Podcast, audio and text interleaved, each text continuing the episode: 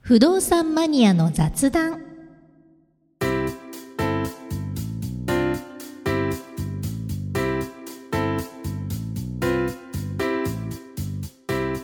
この番組は不動産に関する役立つことそうでないことも雑談する番組です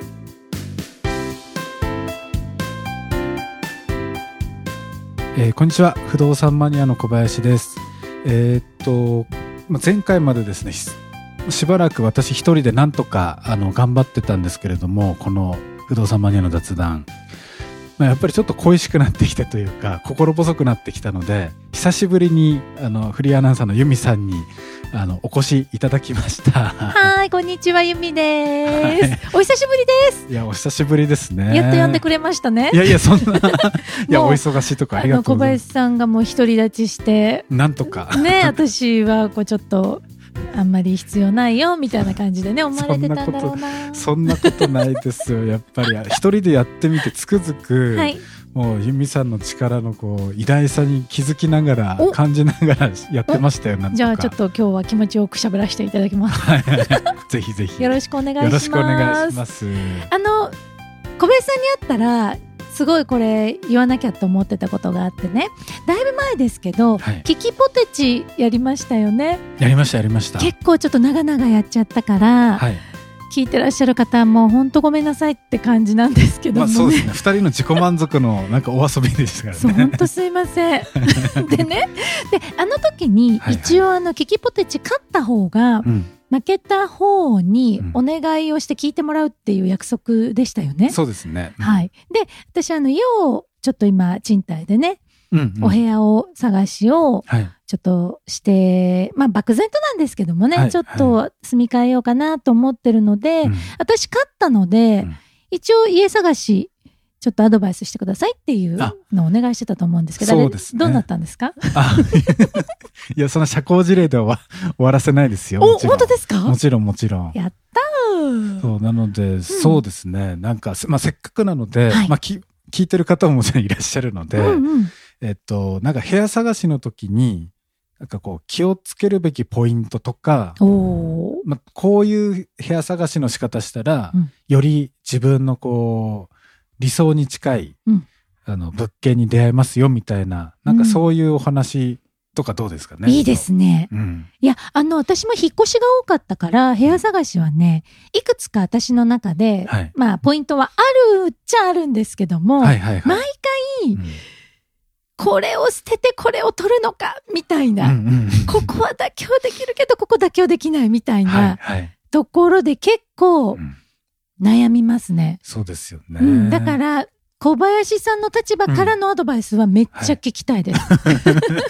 まあ私最近扱ってるのね、山とかばっかりなんで。あ、やまね、そうね。もう、もうすっかりこう、引っ越しのお手伝いとかっていうのだいぶ減っちゃいましたけど、はい。まあそれでも、まあもともと出身賃貸のあのアパート探しというか、お引っ越しの手伝いから始まってるんで、うん。まあちょっとでも参考になればと思いますし、はうい。んこれ結構私が考えてるうんこう大事なポイントを、あの知ってるか知らないかで、はい。あのーその理想の物件に出会えてる出会えてないって、うん結構分かれるなって思ってて、っおうーんほうほうほう。ていうのはもうあのこれ見よこれをやらないとうん物件、あの理想の物件出会えないよっていうぐらい、うんそう言い切ってもいいぐらい大きいポイントがあるんですよ。へえ。そういう簡単なことなんですけど。はい。うんぜひぜひ教えてください。はいはい、うんえっとですねまずあのこれいくつかステップがありましてはい。まずあの第一ステップにあの自分がこう引っ越しするときにこれは欲しいなっていううんうん。条件というかものですねはい。を一回書き出すんですよ。ほうほうほう。あ、書き出し。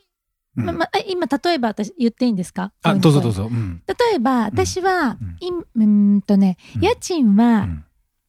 15万以内。はいはい。うん駅から徒歩10分以内。うん日当たりが良い。はい部屋の広さは、はいえー、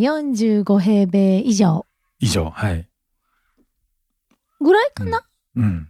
はい。あ、はいあとね、できればオートロックうんうんうんうん。とでかすかね。うんはい。いろいろありますあよりね。ますあります。はい。で多分もっとこうあのーいいろいろ掘り下げていくと、うんじゃあエレベーターはとか、あ部屋の向きはとあか、はいはいまあ、あるじゃないですか。あとなんか宅配ボックスがあるかとあそかうでねすねうんそううですん、ね管理人さん常駐がいいとかね、うん、そうですね。上げ出したらいっぱいありますねそう確かいにっぱいあるんですよあるある、うんで、まあ、そういうのはなんか不動産の例えば検索サイト見て、うんうんそっか、不動、あのーお部屋っていろんなこういう機能とかあるよなっていうのを見ながら、うん私は南向きがいいなとか、うんあのーペット飼えるところがいいなとか、うんいろいろあると思うんですけど、はいまあ、とりあえず、とにかくだ出しまくるんですよ。あなるほどね出せ全る部だけ。出すんですね、うんそれをねもう部屋の向きは北だろうが南だろうがど、まあ、これ全然気にしないやっていうものは、それは別に書き出さなくていいですけど、はいこれは欲しいってものをとりあえず全部出す。はいで、そうすると、うんあの今まで私がお手伝いしたお客さんとかだと、うんもう最低でも10個ぐらいうん下手すると20個30個ぐらい、まあ、出てくるんですねおー希望のそういうあの家賃は15万以内でとか、うん45平米以上でみたいないろいろ出てくるわけですよ、はいでそここれで第一ステップですね第一ステップ第ね一ステップ、はいまずやあの欲しいものを全部書き出すはいで第二ステップここが大事なんですけど、はい第二ステップは、うんその書き出した、うんまあ、10個か20個か30個の条件のうちうん5個、 5個に絞りますか5個に絞ってはいあのベスト5ランキングつけるんですよマイマイランキングなるほど5個かこれうんぐっとぐっとなんていうの条件がね狭まだりまだすいぶね狭まります、うん、それでさらにランキングねそうそうそうおおーなるほどうんでそうすると、うんまあ本当はこれランキング入れたいけど、まあ、ランキング外になるものもあるわけですうよ、んうんなもうそれは仕方ないんでるほど例えばあの全部叶ううん部屋じあの自分が書き出したうん条件全部満たす部屋は、うんあるかもしれないけども、はい例えば家賃がうん予算15万円なのに、うん30万円のうん物件しかないってなったら、うんでそれでいいんですかみたいになるじゃないですか。なあそうなったら家賃をちょっと自分でうん妥協するのかそうですね。家賃が妥協できないんであれば他のものを妥協するのかそうです、そうです、そうです。うっんていう妥協ができるものは、うんおのずとランキングは、ランキング外とか、うんランキングの下になってくるわけです例ね。えば私だったら徒歩10分以内って言いましたけど、うん徒歩うん20分まで大丈夫ですっていうのだったらそこはうんもうランキング外ですね。害になりますね一。旦ランキング外にして、なるほどなるほど。書き出したものでこれだけ譲れない。うんまあ、多多くの人というか、ほとんどの人は、うんあの、まあ、やっぱり、ね、内装で触れないんで、うんまあ、家賃がああ、ゆ大体一番になるケースが多いんですね。まあそうでしょうね。うんうんよっぽど余裕がある方で、まあ、条件満たしてればうん15万って言ったけど、うん20万でもいいやみたいな人は、はい、まあ、いいらっしゃいますけどあんまり多くはないんで確かに。うんうん。そういうのはおのずと上になってきますし、はい。あと女性なんかでやっぱり防犯がすごく心配だと。うん。うんってなるとオートロックとか、うんそういうのも優先度高くなったり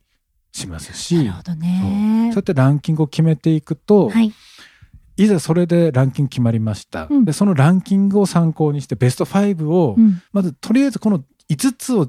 満たすうんうんうん。で特に上から順に満たしてるものをうん物件探していくと、うん結構減るんですようんうんでしょうね。例えば東京都内で探すなんてなったら、うんもう何万件出てくるか分かんないんですけど、うんうん候補の物件って、うん全部満たすってなると、うんもう10件とか、うん多くて20件とか、うんまあだいぶ減るんですね。うんで減った上で、うんえーっと例えば A マンションと B マンションってあどっちがいいかな一応5個どっちも満たしてるはい。っていう物件が2つ出てきたとしてううんんーんこれどうしようってなった時えに、ーラ決ンめ手はなんだろう。そう決め手はやっぱりランキングのうん上からどれだけきちんと満たしてるかうーん。ってういう基準で見ていくと、ん。最後決断できるんですね。なるほど。うんあ、でもそれ今お話聞いて思い出したのが、私今住んでるこのお家と、はい最後う、んこのお家かもう一軒かですっごい最後悩んだんですよ。うんうんうんうんうんで、本当にね、築年、うんとね、うーん、あの、同じぐらいだったんですよ。金額も広さも。、うんうんうんけど、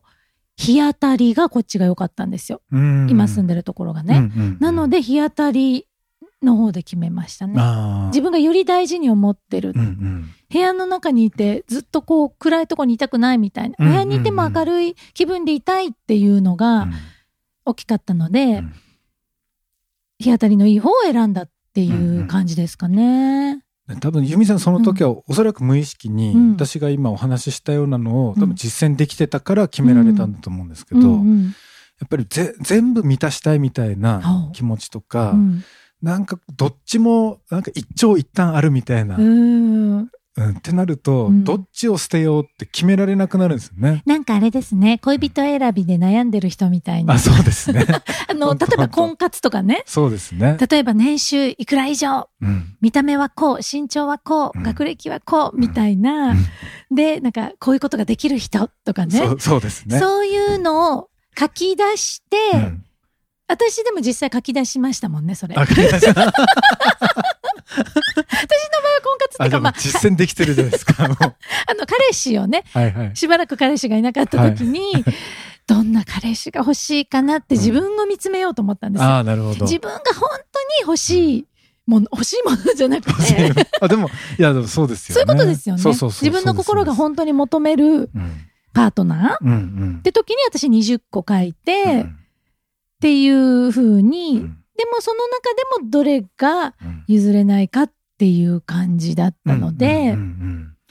そうやっぱりそれは本当部屋探しも、うん部屋探しってやっぱりね衣食住の住でうん金額も大きいし、うん後悔したくないって気持ち出やすいのではい、あの誰でもうんでどうしてもみんな妥協したくなくなるんですけど、はいでもやっぱり優先順位そうやってつけていかないと、うんいつまでたっても今度決められないっていううんところに陥ってしまうんですよね。そうね。ってことはあれですね。お家選び、部屋、部屋探しも、うんパートナー探しうもん、結構似てますね。似てます似てま似てす。ますいやね。本当に本当に。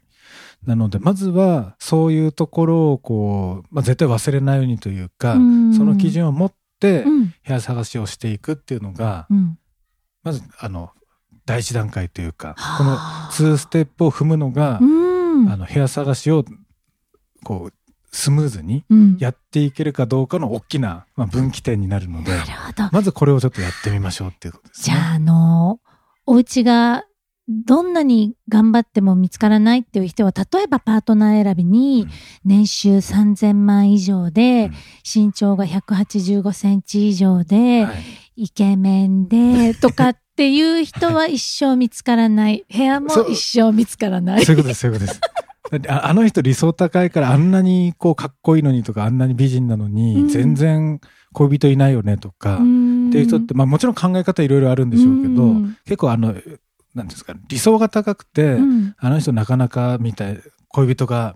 うんあのできないのよっていう人いたりするじゃないですか、はいはい。でそういうのが結構不動産でもあります。うわあ、面白い。うん不動産選びとパートナー選びがこんな共通点があるっていうのはね、面白いですね。そうなんですわよあ。いやちょっとせっかくなので、まあ、まだとりあえず今日ははい。まあ、ファーストステップとしてのお話でしたけど、うんまたちょっとせっかくなので続いて、はい。あのーじゃあいよいよ物件見つかった時の、うんこうこういうところ見見ておくとうんいいよっていうポイントもちょっとせっかくなのではい。ちょっとご紹介したいと思いますので、はいはい。ちょっと次回お楽しみにあしていただければと、次回ですね。はい、わあ、思い楽ましす。み。はいはーい。ということであの皆さんも今日は一旦うんこの辺でですけれども、はいまた次回お楽しみにしていただければと思います。はーいそれでは次回までまたさようなら。さようなら。